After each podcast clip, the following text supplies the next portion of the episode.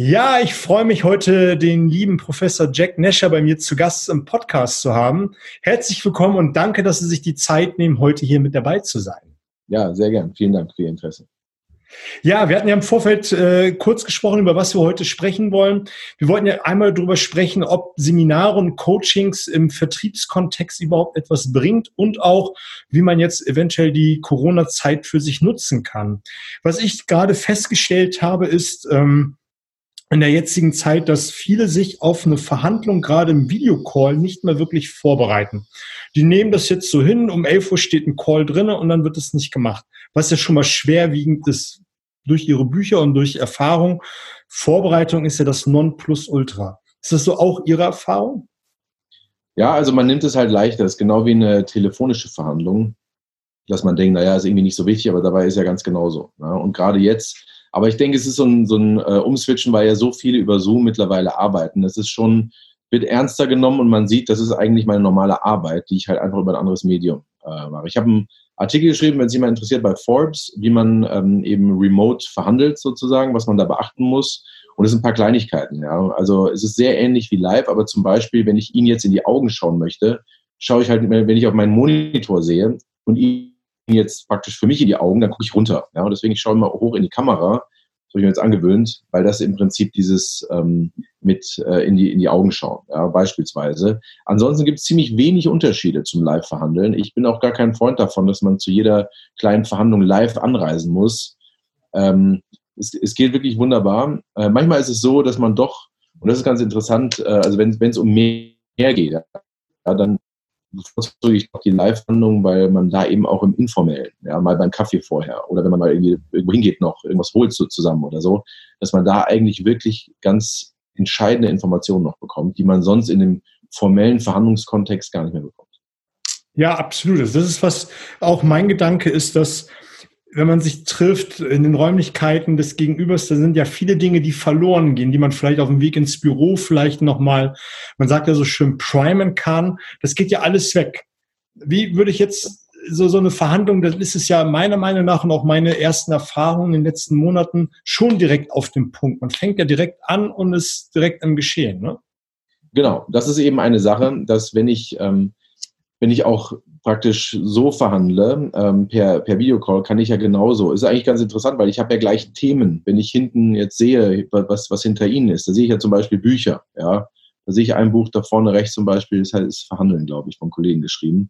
Da habe ich gleich ein Thema, äh, über das ich sprechen kann, weil ich etwas sehe aus ihrem Privaten, was ich ja sonst gar nicht, äh, was ich sonst gar nicht preisgeben. Sonst ist es halt so, wenn ich irgendwo im Büro bin bei jemandem, dann spreche ich gerne über die Kunst an der Wand, weil das ist etwas, was also wenn jemand Fotos oder, oder Bilder hat, etwas, was noch ein bisschen Persönlichkeit sozusagen reinbringt, auch in das äh, langweiligste Großraumbüro oder, oder also kleine pa Parzelle, da macht man so die persönlichen Sachen irgendwie an die Wand. Da, ja? Also versucht man immer irgendwie am Anfang natürlich auf einen persönlichen ähm, Nenner zu kommen und da ist natürlich hin, bringt, bringt einfach viel, da ist einfach viel Information. Ja, ja also ich auch hier zum Beispiel Malik äh, hinten, ne? Was da, oder? Äh, oder nee, was ich kann es nicht ganz so erkennen, ist ein bisschen unscharf. Guck mal, guck, gucken, wo der Blick rüber geht, geht darüber, ne? Ja, ja, genau, geht darüber und dann, ach so, sehen Sie, wie es täuscht. Ich habe auf die andere Seite geschaut. Ja, da geht's ja. schon los. Da, aber es ist aber, dann, aber ein Aufhänger, in dem man in einer Verhandlung drüber sprechen kann. Ähm, ich glaube, viele verkennen dieses Medium, beziehungsweise wie wichtig es ist, das für sich dann richtig zu nutzen. Ne? Ja, es ist ja halt auch so, ich meine, in Deutschland, wir leben in einer Kultur, in der man sehr schnell zum Punkt kommen kann. Es geht ja auch, weil eben unsere Verträge sehr äh, gut durchsetzbar sind, weil wir eben ein gutes Rechtssystem haben. Ähm, aber wenn wir gerade mit anderen Nationen verhandeln, ja, ähm, wo das Rechtssystem vielleicht nicht so ganz zuverlässig ist, ja, ich weiß gerade in Mexiko Beispiel gehabt, da kommt das Persönliche viel wichtiger. Also das ist für die eine Unverschämtheit, wenn ich gleich anfange mit der Verhandlung. Ja, da gehe ich erstmal essen, trinken und wenn ich das halt nicht kann jetzt, rede ich halt erstmal sehr viel über Familie und so weiter. Ja, was gerade gerade in südlichen Kulturen noch viel wichtiger ist, die Familie. Äh, weil hier sagt man, ja, gut, hab halt Kinder, was, wo sind die in der Schule? Fertig, ja. Äh, aber äh, da reden die halt wahnsinnig lang und die Deutschen nervt's, weil die denken, ja, lass uns zum Punkt kommen, Meister.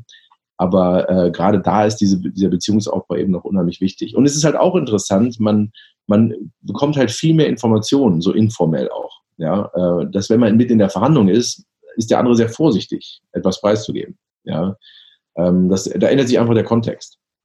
Ja, absolut. Ich habe also wie, wie, wenn, wenn, wenn, Sie, wenn Sie, wie, wie, weiß ich nicht, wenn Sie früher im Club waren und Mädel angelabert haben, dann ist es natürlich schwieriger, weil sobald sie im Club ist, gehen sozusagen, geht die Deckung hoch, ja. Und man passt halt einfach auf, wie wenn man aber irgendwie im Supermarkt ist, ja, ist es viel einfacher, viel relaxer, weil, weil es da keine Deckung gibt. Ja. Und genau so ist es auch in der Verhandlung. Ja. Die, die Deckung ist da, sobald es praktisch formell losgeht, jetzt beginnen wir mit der Verhandlung. Auf einmal ändert sich der Mensch. Würde ja im Umkehrschluss bedeuten, gerade bei so einem Videocall möglichst lange zu versuchen, die Deckung zu erreichen, dass die Deckung beim Gegenüber unten bleibt, indem genau. man eine möglichst lange Beziehungsebene aufbaut. Ganz genau. Und sowieso, wenn ich natürlich eine bessere Beziehung habe, dann ist die Deckung auch tendenziell ähm, niedriger, als wenn ich reinkomme und sage, so, ja, ich bin Typ, ich bekomme immer, was ich will. Und jetzt werde ich auch sie weich kochen. Ja, irgendwie so eine Scheiße wie ein Hollywood-Film, ähm, was überhaupt nicht funktioniert, weil der andere dann nichts preisgibt und mir auf keinen Fall entgegenkommt und dann und auch Angst hat, überhaupt einen Deal zu machen. Ja, absolut. Jetzt hatten Sie gerade gesagt, ähm, Sie hatten gerade einen Artikel für die Forbes äh, geschrieben, worauf man beim Videocall jetzt in den Zeiten achten sollten. Jetzt haben wir schon über ein, zwei Punkte gesprochen. Was gibt es da noch? Ähm, ja, also ich habe es im Prinzip implizit schon eingearbeitet sozusagen. Ähm, ich will jetzt gar keine Listen geben, sondern nur die Ideen. Und äh, die Idee ist halt vor allen Dingen, dass ich eben verstehe, dass das äh, immer ein Mensch vor mir ist. Und das ist natürlich schwieriger in so einem Videocall, weil da sehe ich halt jemanden, der ist praktisch nur, äh, ja, also ich sehe nur so ein, ja, ein Bild von jemandem. Ich sehe noch nicht mal einen richtigen Menschen. Aber das ist eben eine der wichtigsten Sachen, dass ich immer verstehe, dass ich mit Menschen verhandle. Also ich, ich verhandle auch nicht mit BMW oder ich verhandle auch nicht mit, was weiß ich, mit Audi oder, oder mit Rewe, sondern ich verhandle immer mit einem Menschen und ein Mensch hat Bedürfnisse. Und es kann sein, dass sich die Bedürfnisse von meinem Gegenüber decken mit dem des Unternehmens, kann aber auch sein, dass es. Ja. Ähm, und wenn ich das finde, und das muss ich eben finden, wie man so sagt, ne, der Mensch ist ein Puzzle aus Bedürfnissen und wenn ich das fehlende Teil habe, oder wenigstens das Teil, was ich habe, so zurechtbiege, dass es eben das fehlende Teil ist, dann habe ich alles, dann muss ich gar nicht verhandeln. Und das Schöne ist, dass mir eigentlich mein Gegenüber ja sagt, was er will. Ja, ich muss ihn nur reden lassen. Und wenn ich dann eben das, was ich habe, so anpasse dazu, ist natürlich Gold wert. Ja. Und das machen eben auch, wie beim Verkauf, gute Verkäufer hören, hören zu und sagen nicht nur, aha, so, so, sondern nehmen das, was sie haben und formen das sozusagen in den Rahmen von dem Bedürfnis des anderen. Ja, absolut. Und ich glaube, das ist was, was viele äh, immer verkennen. Die denken nämlich genau, ich rede mit BMW, ich rede mit äh, Porsche, ich rede mit Rewe und machen sich dadurch kleiner und machen sich dann nicht mehr auf die Bedürfnissuche äh, des anderen. Ja, und es kommt auch der Machtfaktor dazu. Ne? Macht ähm, ist für, für mich eines der wichtigsten oder eine, eine ja, ja, fast das Wichtigste in der Verhandlung, also Verhandlungsmacht, wahrgenommene Verhandlungsmacht. Und da ist es eben so. Ich meine, wie, keine Ahnung, wenn ich jetzt meine Seminare, meine Inhouse-Schulungen verkaufen möchte, ja, und ich schicke jemanden oder ich gehe selber mit zum DAX-Konzern, dann denke ich, oh Gott, wer bin ich im Vergleich zu diesem DAX-Konzern? Aber am Ende sitzt mir halt einer gegenüber von der Fachabteilung, sitzt mir einer gegenüber vom Einkauf, es sitzt mir, was weiß ich, noch einer von HR oder so gegenüber. Und das sind alles Leute. Das sind einfach nur Leute. Ja, und die denken sich auch, verdammt, äh, wir hatten, wir brauchen jetzt unbedingt was Neues, weil es läuft so schlecht, sonst kriege ich eins auf den Deckel, wir müssen jetzt schnell was unterschreiben, wir brauchen das. Jeder hat Bedürfnisse, jeder hat irgendeinen Chef, gerade je größer das Unternehmen. Ähm, der, und ich merke auch, dass eigentlich je größer das Unternehmen, mich wundert, dass es so viele große Unternehmen überhaupt gibt, weil die so unflexibel sind, weil die so solche komplizierten Entscheidungsstrukturen haben, so viel Vorgaben haben, so eine Compliance haben, die schon ins Lächerliche langsam geht. Ähm, dass man überhaupt handlungsunfähig fast ist. Ja, das heißt, dieser BMW-Mensch ist eigentlich ein kleiner Wicht, ja, der gar nicht viel zu melden hat. aber BMW hat natürlich viel aber er selber praktisch gar nicht. Ja, das ist wie, wie mal einer gesagt bei den Hells Angels. Klar sind die mächtig, aber am Ende ist nur ein Hansel, der vor dir ist, weil die auch eine super strenge Hierarchie haben und keiner, jeder darf nur so und so viel. Ja, also ähm, insofern ähm, muss ich da nicht sofort Angst haben, sondern ähm, der vor mir hat erstmal oder die vor mir will ja was von mir, sonst wäre ich gar nicht da. Ja? Und das muss ich erstmal verstehen. Und ähm, das ist erstmal sehr entspannt auch. Ähm. Ich glaube, das ist auch ein entscheidender Punkt, wenn ich mir klar gemacht habe, dass ich mit in Anführungszeichen so einen großen Partner einen Termin bekommen habe, dann hat er ja grundsätzlich Interesse an mir, an Personen, an meiner Arbeit, äh, sonst hätte ich den Termin ja gar nicht bekommen. Genau, ist so ja, ist es. Ja, klar, eben. Also das ist ja schon mal im Prinzip, sobald ich bei jemandem sitze, sobald er praktisch mit mir redet, gibt es ja einen Grund dafür. Ja? Äh, also ich merke es auch an meinen äh, Studenten, wenn die jetzt äh, einen Job eben suchen nach einem Master- oder Bachelorstudium. Und dann sitzen die halt da und sagen, oh Gott, ich bin jetzt bei, keine Ahnung, KPMG oder, oder so, ja, wer bin ich? Aber KPMG muss halt so und so viele Leute einstellen. Ja, da sagt auch der Chef, was soll das? Du hast jetzt so viel Zeit, wo sind die Leute? Wo sind die Leute? Dann sagen die, ja, Stellenanzeigen sind wahnsinnig teuer, bringen wenig und dann noch äh, und, und so weiter. Oder als Angestellter denke ich, ja, wer bin ich? Die, die äh, nehmen sofort jemand anders. Das stimmt nicht.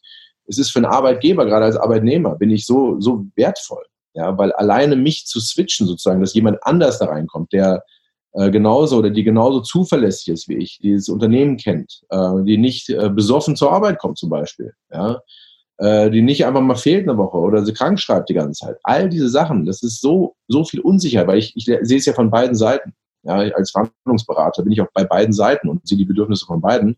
Und es wird so, und das Phänomen ist, dass man meistens denkt, der andere hat mehr Macht. Ja, also auch in die Großunternehmen denken überhaupt nicht, dass sie besonders mächtig sind. Die denken, oh Gott, oh Gott, wir haben die Vorgaben. Hier mein Chef sitzt im Nacken, die, äh, der Vorstand dann dahinter und auch was weiß ich, wer, wer alles noch. Ja. Und das muss ich verstehen. Und eine der wichtigsten Erkenntnisse in der Verhandlung ist, dass ich die Macht habe. Ich habe die Macht. Wenn ich Nein sage, gibt es keinen Deal. Ja. So. Und ich bin da, weil der einen Deal mit mir will. Ja. Und das muss ich erstmal verstehen. Ja, absolut. Gehe ich absolut mit.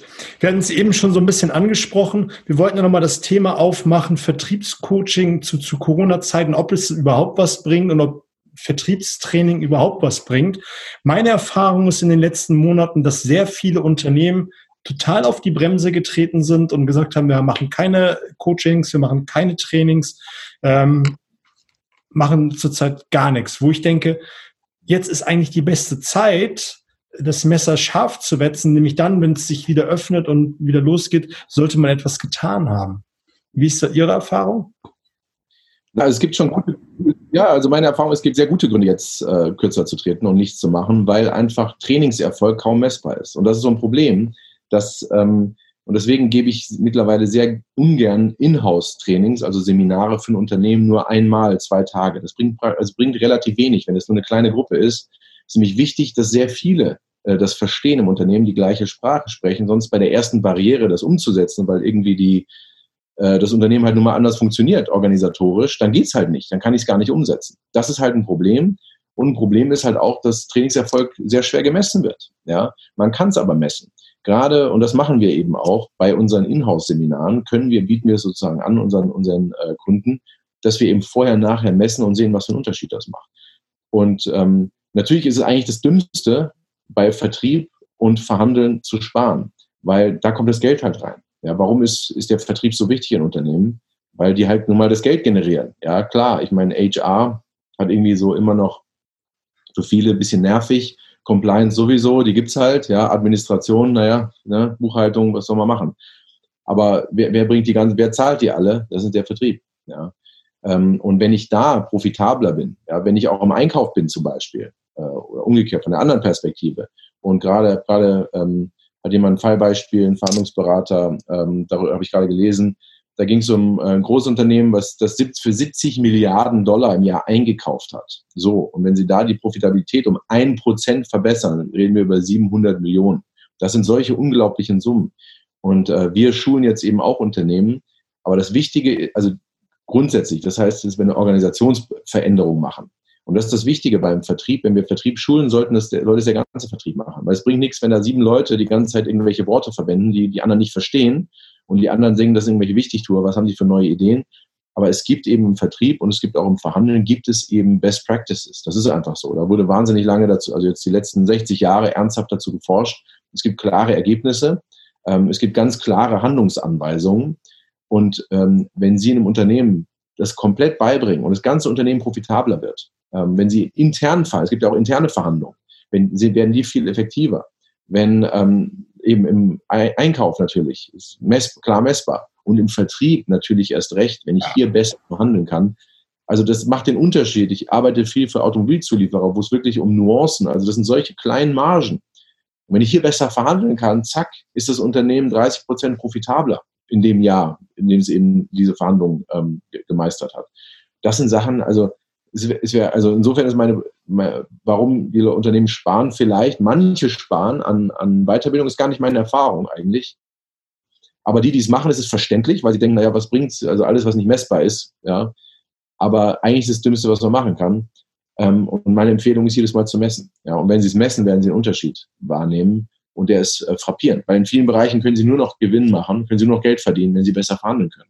Weil alles andere ausgereizt ist, weil der Markt ähm, transparent ist weil, und weil der Markt eben auch von so vielen so bevölkert ist, dass Sie nur noch mit guten, klugen Verhandlungen, und das heißt, es geht nicht immer um Geld, überhaupt profitabel sein können. Ja, es gibt ja so viele Punkte, die man gerade äh, im B2B verhandeln kann, sei es jetzt weniger Rabatt zu geben, kürzere Zahlungsziele, äh, andere Liefermodalitäten. All das sind ja Punkte, über die man verhandeln kann, was ein Unternehmen weitaus profitabler machen. Ich fand das gerade gut, das Beispiel, wenn man nur um ein Prozent die Rentabilität verbessert, was das dann letztendlich die Wirtschaftlichkeit des Unternehmens verändert. Das ist ja immens und das kalkulieren einfach viele nicht durch. Und ich glaube, das ist ein großer Punkt, der häufig vernachlässigt wird. Absolut, absolut. Und man muss aber auch halt ein Verhandlungstraining, genau wie ein Vertriebstraining, muss eben auch ins Unternehmen sehr gut angepasst werden. Man muss vorher eine Bestandsanalyse machen und nicht einfach hinkommen und wieder gehen. Das wird oft gefragt und wir machen es auch. Klar, das ist unser Geschäft, Seminare zu lernen, aber ich empfehle eine langfristige Begleitung, dass man wirklich vorher sieht, was fehlt, dass man dann auch ein Seminar anpasst, mit Fällen anpasst und dass man hinterher eine Bestandsaufnahme macht und sagt, okay, was hat sich verändert und dann am Ball bleibt, ja. Und vor allem, es muss immer auch die Führung involviert sein. Wenn die Führung sagt, ja, geht da mal hin, Jungs, ja, ähm, und gar nicht weiß, um was es eigentlich geht und es überhaupt nicht irgendwie fördert, dann ist das vielleicht eine gute Zeit. Und das ist auch wichtig. Ich meine, unsere Seminare ja, sind lustig. Klar, sonst ist langweilig. Ja, ich meine, hey, ich habe 17-jährige Bachelorstudenten, ja, die die ganze Zeit am Handy sind. Es muss natürlich lustig, unverschämt, provozierend sein. Und auch manchmal sind Leute sehr provozierend und sagen, wie können, wie können sie sowas sagen? Sag, ja, ich sag lieber sowas, als äh, dass ich Leute langweile. Ja? Das ist nicht schlimmer, ich finde, im Seminar, als mich zu langweilen. Aber es muss eben auch messbare Ergebnisse geben. Und die gibt es. Aber man muss es eben auch zeigen. Ja? Und es ist eben wichtig, dass ähm, es gibt einen Unterschied zwischen Kennen und Können. Ja? Deswegen, ich halte zwar Vorträge, aber was bringen Vorträge? Naja, äh, mir machen sie Spaß und dem Publikum auch. Im Prinzip ist es äh, Entertainment und bringt vielleicht so ein paar Denkanstöße. Das muss man schon sagen. Denkanstöße, ja. Aber es gibt einen Unterschied zwischen Kennen und Können. Ja, einen erheblichen Unterschied. Und das, äh, ich meine, das ist wie Kinder lernen sehr schnell. Die haben keine Ahnung, warum sie es können dann. Ja, wenn sie Skifahren oder, oder was weiß ich was lernen. Die lernen durch Beobachten. Die verstehen es nicht, können es niemandem erklären, können es wissen gar nicht, was sie tun. Aber sie können es. Wir als Erwachsene neigen dazu, so zu lernen, dass wir nur wissen, aha, aha, okay, aber wir können gar nichts am Ende. Und äh, das optimale Lernen ist eine Kombination. Kennen und können. Ja, ich muss es intellektuell verstehen, dass ich weiß, warum soll ich es überhaupt machen. Ähm, und übrigens, auch wenn ich es verstehe, mache ich es besser. Ja, äh, also ganz ein, ein, interessantes Beispiel von einem äh, Harvard-Professor, Gerald Sortman, der das hat das Konzept äh, Implementable Validity genannt. Und zwar folgendermaßen, er hat herausgefunden, dass wenn ein Koch versteht, warum ein Ei zu einem Rührei wird oder Spiegelei wird, also was da chemisch passiert, wird es als wohlschmeckender bewertet. Also ein Publikum hat einfach bewertet, welches Rührei schmeckt am besten und tatsächlich gab eine Korrelation. Also die, die es verstanden haben, die wurden als wohlschmeckender, also deren Eier zubereitet ja. Spiegeleier wurden als wohlschmeckender bewertet. Ja? Das heißt, und das ist eben so wichtig im Lernen, dass ich weiß, wie kann ich und also zwischen kennen und können beides lernen. Ja, und gerade bei gerade bei Verhandeln, da müssen die verhandeln. Also beim Seminar, wir lernen die ganze Zeit verhandeln, immer weiter und auch mit dem Nein klarkommen. Ja? Ähm, mit einem Nein klarkommen, das ist interessanterweise für Männer relativ leicht, weil Männer oft gewohnt sind, schnell Nein, Ablehnung zu kassieren. Äh, gerade Frauen teilweise, teilweise kommen, kommen, gar nicht klar damit. Die kennen das gar nicht, dass jemand sagt, nee. Ähm, also sind viel ungewohnter und damit überhaupt zu leben, ja, ähm, dass ich eben abgelehnt werden kann. Ja? Das, das tut ja erstmal weh und dann zu sehen, äh, was soll's, was passiert. Ja? Die Welt geht ja nicht unter danach. Äh, und das immer wieder zu machen und ähm, kreativ zu sein in der Verhandlung. Es gibt kreative Prozesse in der Verhandlung, aber wie kann ich auch knallhart sein? Manchmal geht es nur um Geld. Ja? Wie setze ich dann jeden Cent durch? Und das sind alles Techniken, die gibt's, die funktionieren hervorragend. Gerade das sogenannte Ankern, Nobelpreis ähm, erhalten Kahnemann für, für die Forschung dazu. Also es gibt wahnsinnig viele Techniken und ich denke immer, wie kann man nur rausgehen, verhandeln, ohne das zu kennen? Man verschenkt so viel Geld. Und es ist so kurz, wenn man sich nur kurze Zeit damit beschäftigt, wird man so viel besser. Ja, es ist also wirklich eine Verschwendung. Ich kann jedem nur, kann jedem nur raten, jetzt nicht unbedingt bei mir, e-, egal wie, bei ein, gute, ein gutes Verhandlungstraining zu absolvieren, weil es so einen erheblichen Unterschied macht. Am besten die ganze Organisation, aber doch man selbst als Individuum, weil man selbst viel wertvoller wird und vor allem ich kann dann selbst meine Ziele durchsetzen und mein persönliches Potenzial entfalten und die beste Version sozusagen von mir selbst werden, indem ich optimal verhandeln kann. Ja, absolut. Und gerade das Ankern ist einer meiner Favoriten, wo ich denke, da kann man so viel mitmachen am Anfang des Gespräches, währenddessen immer wieder diesen Anker einwerfen. Wenn man nur das für sich beherzigt hat, dann kann man eine Verhandlung ganz anders steuern. Das ist das Ergebnis ist meilenweit von dem entfernt, was man dann äh, ursprünglich hätte machen erreicht, wenn es nicht Absolut. Fehler drin, genau. wenn es nicht gemacht hätte. So. Mhm. Genau. Ja. Und das ist eine Technik von, von so wahnsinnig vielen, ja. Ja, absolut. Ich schaue gerade auf die Uhr, wir plaudern gleich schon eine halbe Stunde. Ähm, mein Gast gehört immer der, die letzten Worte hier. Ich bedanke mich auf jeden Fall für das Gespräch, für den Inhalt und auch äh, für den wertvollen Content. Ähm, Professor Jack Nasher, Ihnen gehören die letzten Worte zum Abschluss.